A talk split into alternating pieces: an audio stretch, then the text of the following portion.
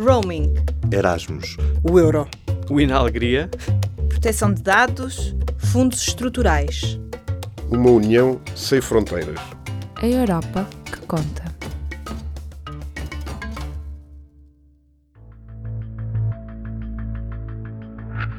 Esta semana, no programa Europa que Conta, falamos sobre segurança e defesa da União Europeia.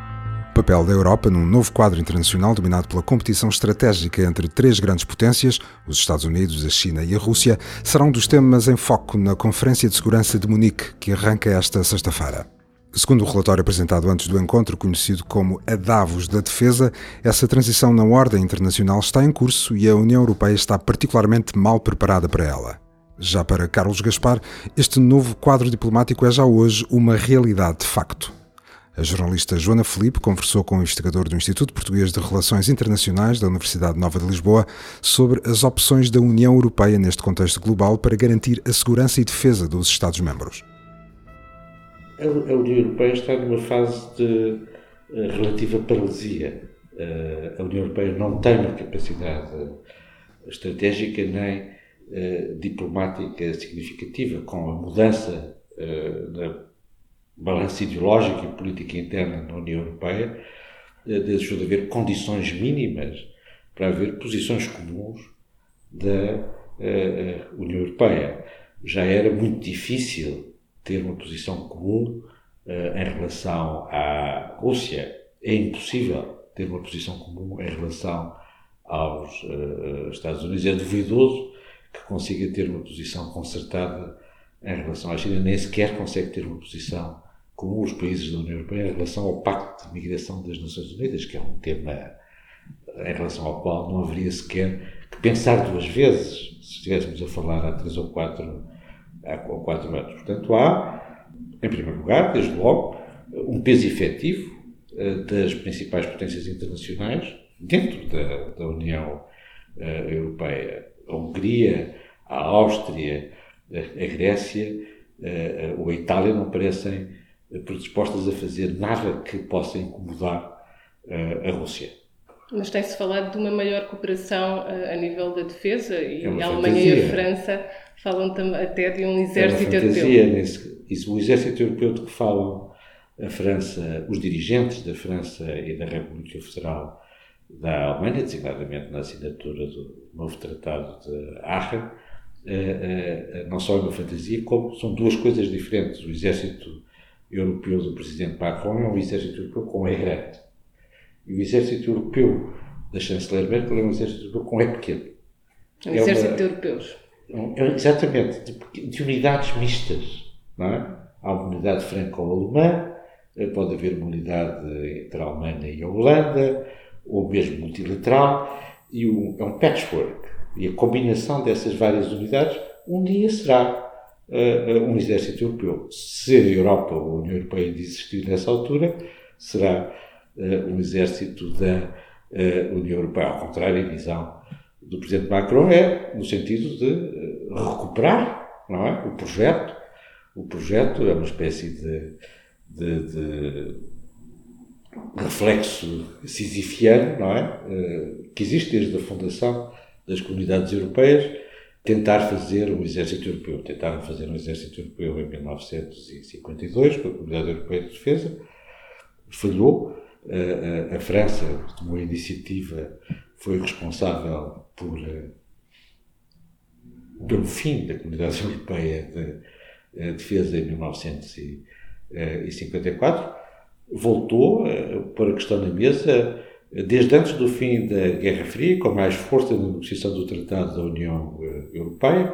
A ideia da França, na altura, de que a União da Europa Ocidental, alargada, designadamente a Portugal e à Espanha, pudesse ser o exército europeu e substituir a NATO, que a França entende estar sempre completamente decrépita e obsoleta como garante da defesa europeia, falhou.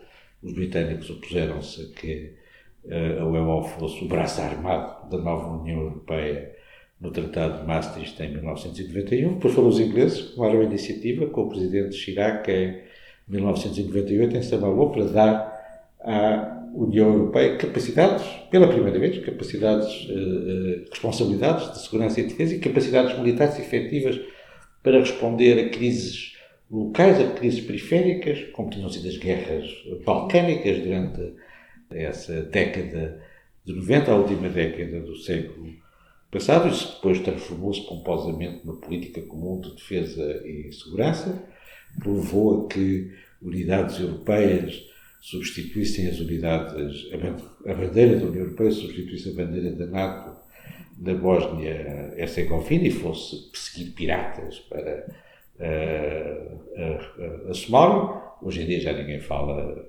uh, francamente nisso.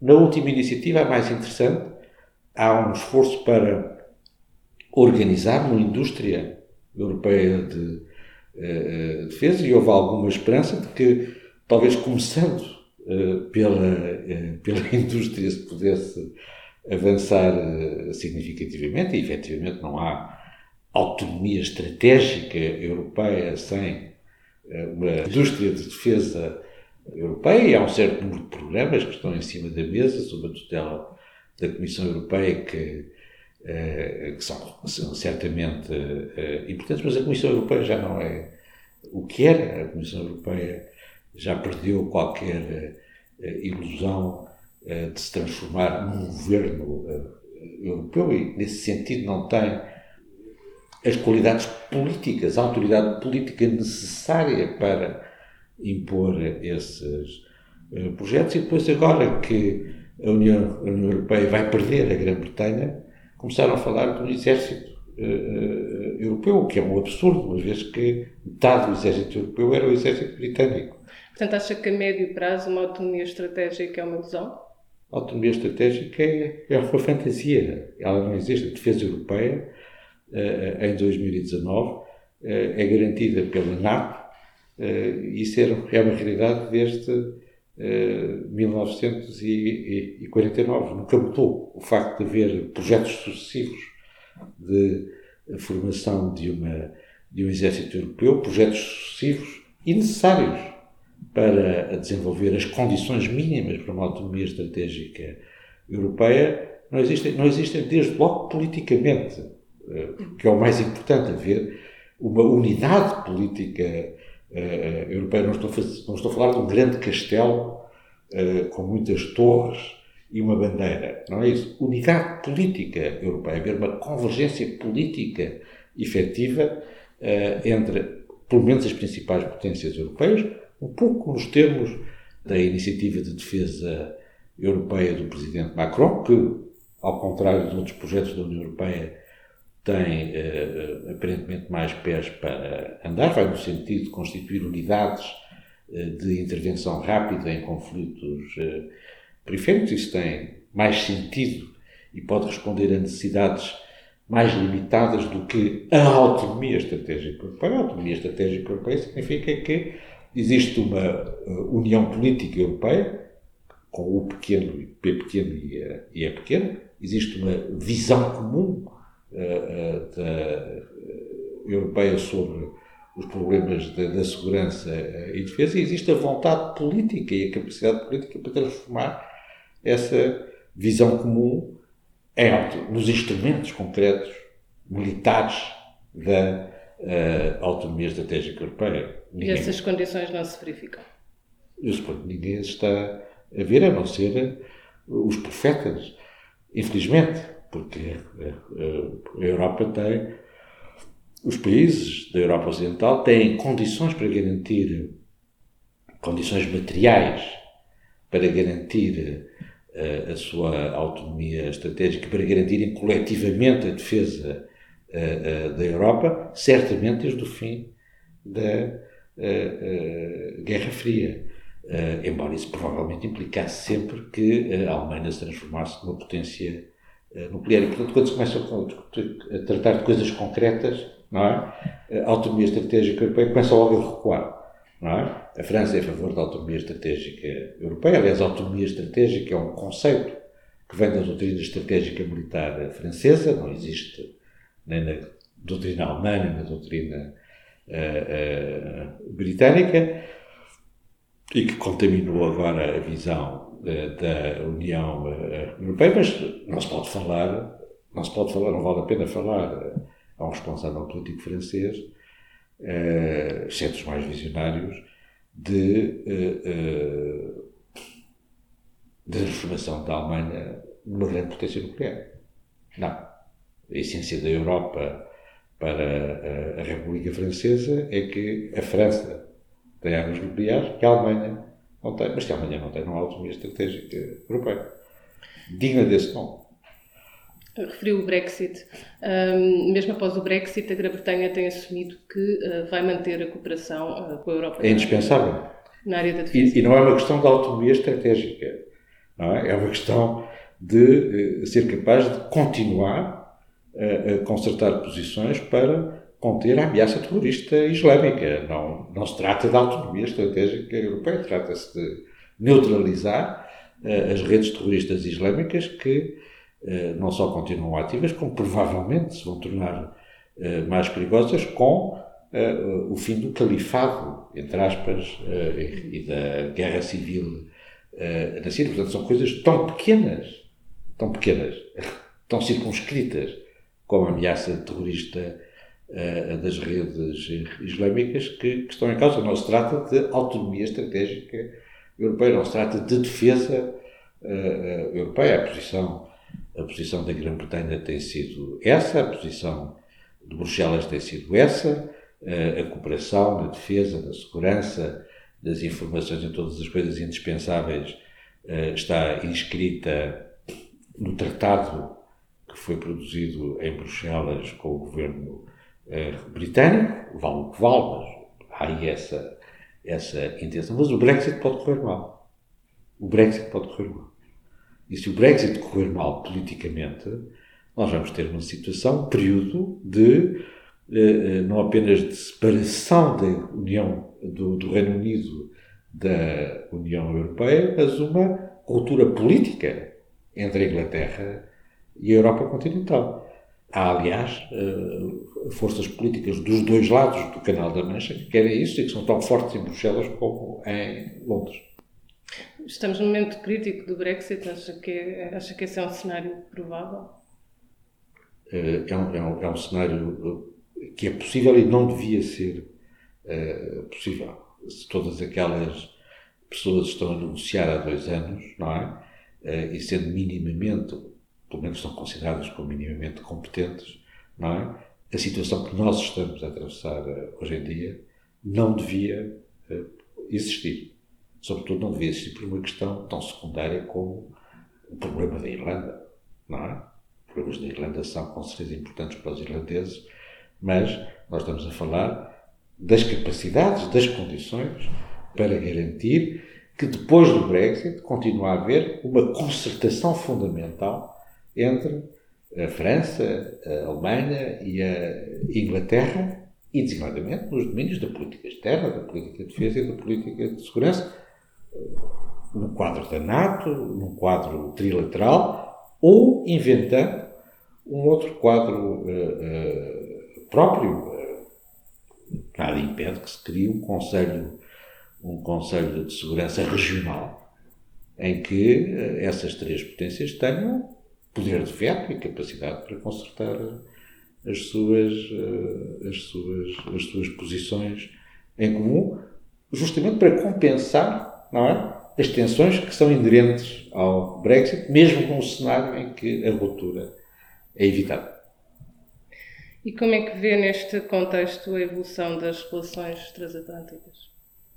A comunidade transatlântica também está a, a, a mudar. Nós não sabemos se ainda existe eh, uma comunidade de segurança eh, transatlântica. A NATO existe. Eh, a NATO, aliás, vai ser cada vez mais importante depois do Brexit. A NATO é a defesa europeia. É lá que se pode, com seriedade e fora das fantasias, construir gradualmente uma capacidade, as condições de autonomia da defesa europeia, de uma defesa coletiva europeia, mas as crises sucessivas, desde a invasão anglo-americana do Iraque e agora com esta polarização entre as posições de Washington e de Berlim desde a última eleição presidencial uh, nos Estados Unidos, há boas razões para, uh, para nos perguntarmos se ainda existe a relação de confiança e a intimidade estratégica que nos permitiam falar de uma comunidade de segurança e não apenas de uma aliança de defesa clássica, não é? O facto dos Estados Unidos terem reclamado e imposto, de resto com sucesso, a cláusula dos 2%, acordada no Conselho do Atlântico Norte, e de terem ligado o cumprimento dessa obrigação orçamental às garantias de defesa do artigo 5 faz com que eh, nós possamos considerar, a partir desse momento, a Aliança Atlântica, a NATO, como uma aliança clássica, em que eh, as garantias de defesa eh, estão subordinadas ao cumprimento das obrigações pelos aliados. É assim em todas as alianças, mas na Aliança Atlântica não era assim. A Aliança Atlântica era mais do que isso. Havia uma relação de confiança recíproca, construída durante a Segunda Guerra Mundial, construída durante a Guerra Fria, que fazia da NATO uma aliança diferente e que explica em boa parte por que razão é que a NATO sobreviveu ao fim da União Soviética, que era a sua primeira razão de ser. Sobreviveu porque era uma comunidade de segurança, não era apenas uma aliança clássico, uma aliança clássica de defesa coletiva, o que já não é nada mau, mas não era apenas isso, era mais do que isso. Essa realidade, essa intimidade estratégica, essa relação de confiança fundamental, essa visão partilhada das ameaças e do futuro ainda existe entre os Estados Unidos e os países da Europa Ocidental, ainda existe sequer entre os países da Europa Ocidental. Existe uma visão comum do que é a ordem uh, internacional. Tudo isso está posto em causa. Mas acha que é um ponto sem retorno? É, a, Aliança Atlântica é uma aliança que viveu sempre em crise, não é? Desde o primeiro, desde o primeiro dia que está em crise. É típico das democracias. As democracias são regimes de crise, eh, servem para responder às crises e evitar que as crises se transformem em rupturas ou em revoluções eh, e que as tensões entre os Estados se transformem em uh, atos de violência ou em guerras. Mas as crises existem, as crises políticas e institucionais na Aliança são, são permanentes. A própria alteração da configuração diplomática internacional de que falávamos no início obriga-nos a pôr essa questão, não é? Se a NATO, nesse contexto, por um lado, pode continuar a existir como uma uh, aliança efetiva e, por outro lado, também para aqueles que defendem uh, as relações transatlânticas, é certamente o caso da diplomacia portuguesa, que não quer sequer imaginar um cenário em que a comunidade de segurança transatlântica seja definitivamente posta em, uh, em causa, como é que se pode reconstituir a comunidade transatlântica no contexto de uma competição com a Rússia e com a China. Em público.pt barra podcasts pode ouvir sobre política, desporto, questões de género ou humor, porque o público fica no ouvido.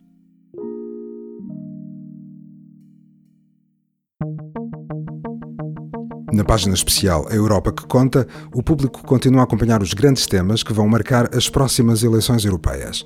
Esta semana pode explorar uma infografia sobre a importância do setor da defesa, sobre a despesa europeia e ficar a conhecer as suas forças militares. Comparamos o caso português com a média europeia e olhamos para a relação de forças entre a União Europeia e os Estados Unidos da América. E também para o mapa das operações de manutenção de paz da União Europeia. Em público.pt barra Europa que conta, pode ver uma reportagem em vídeo sobre o trabalho da Frontex, a agência que coordena a gestão das fronteiras europeias. Ouvimos o testemunho de dois militares da GNR que estiveram em missão na Grécia. O tenente Diogo Gomes coordenou uma das equipas que esteve na ilha de Samos entre agosto e novembro do ano passado.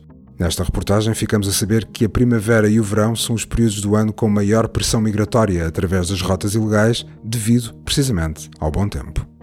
Houve uma situação em que o mar estava muito agitado, muita chuva, uma noite muito escura.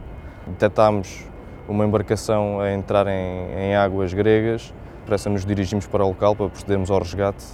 Era um bote com cerca de 10 metros, eh, com 48 pessoas. houve uma mulher que caiu para dentro d'água, começou-se a afundar e foi o que mais me marcou porque fui eu que atirei a boia e posso garantir e, e é uma das coisas que do sentimento mais que me consegue deixar mais feliz no cumprimento daquela missão foi eu saber que salvei aquela vida daquela mulher.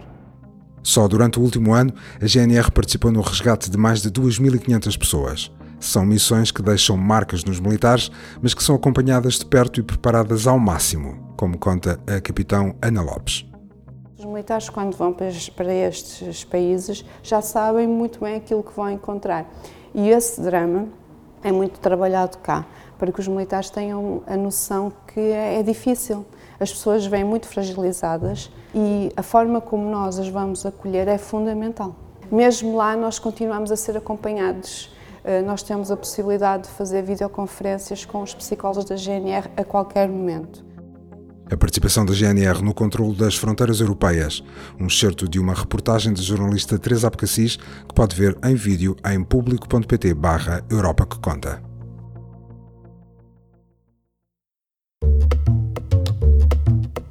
Que fazem os membros do Parlamento Europeu em Bruxelas e Estrasburgo? No programa Europa que Conta, todas as semanas, escolhemos o nome de um parlamentar português para lhe perguntar o que esteve na sua agenda. Esta semana falamos com Francisco Assis, eurodeputado eleito pelo Partido Socialista e que integra o grupo da Aliança Progressista dos Socialistas e Democratas no Parlamento Europeu, conhecido pelas iniciais SID. Senhor eurodeputado, diga-nos em que é que esteve a trabalhar esta semana? Bom, no essencial e o mais importante que me estou agora a lembrar foi, primeiro, fiz uma intervenção no plenário sobre um tratado de parceria com, entre a União Europeia e Singapura, que foi hoje, aliás, eh, aprovado. Fiz ontem ao fim da tarde uma intervenção sobre esse uh, tema. O mais significativo, porém, foi um trílogo em que participei eh, no âmbito da, da, minha presença na Comissão de Transportes, portanto, Parlamento, com Comissão e Conselho, eh, para definirmos uma questão que tem que ver com a entrada em vigor de uma diretiva e de uma regulamentação das cabines dos, eh, dos caminhões, nesse domínio, do ponto de vista da, da consequência mais imediata. Depois presidia, como faço sempre aqui em Estrasburgo, a reunião socialista do Eurolat, eh, que é uma reunião que fazemos mensalmente, mensalmente aqui em Estrasburgo, com o intuito de fazermos uma apreciação de tudo quanto se está a passar em toda a América eh, Latina. Eu sou o coordenador socialista e, portanto, presidi essa reunião e tive uma reunião e tive um almoço com uma delegação argentina que, a meu convite de deputados e senadores, eh, dirigida por um antigo ministro dos negócios estrangeiros, Jorge Tayana, da Argentina, que se deslocou ao Parlamento Europeu para apresentarem a sua perspectiva sobre a evolução do, na Argentina em particular e no Mercosul em geral. E no essencial foi isto que, que durante esta semana fiz, pois participei naturalmente em, em reuniões de preparação de, da AFET, faço parte do grupo, eh, em eh, múltiplas reuniões, eh, foi isso que fiz, essencialmente. Saiba mais sobre o que fez o Eurodeputado Francisco Assis em público.pt barra Europa que Conta. Neste endereço pode também acompanhar as últimas notícias sobre o que se passa no Parlamento Europeu e viajar connosco por esta Europa que Conta. Nós contamos consigo.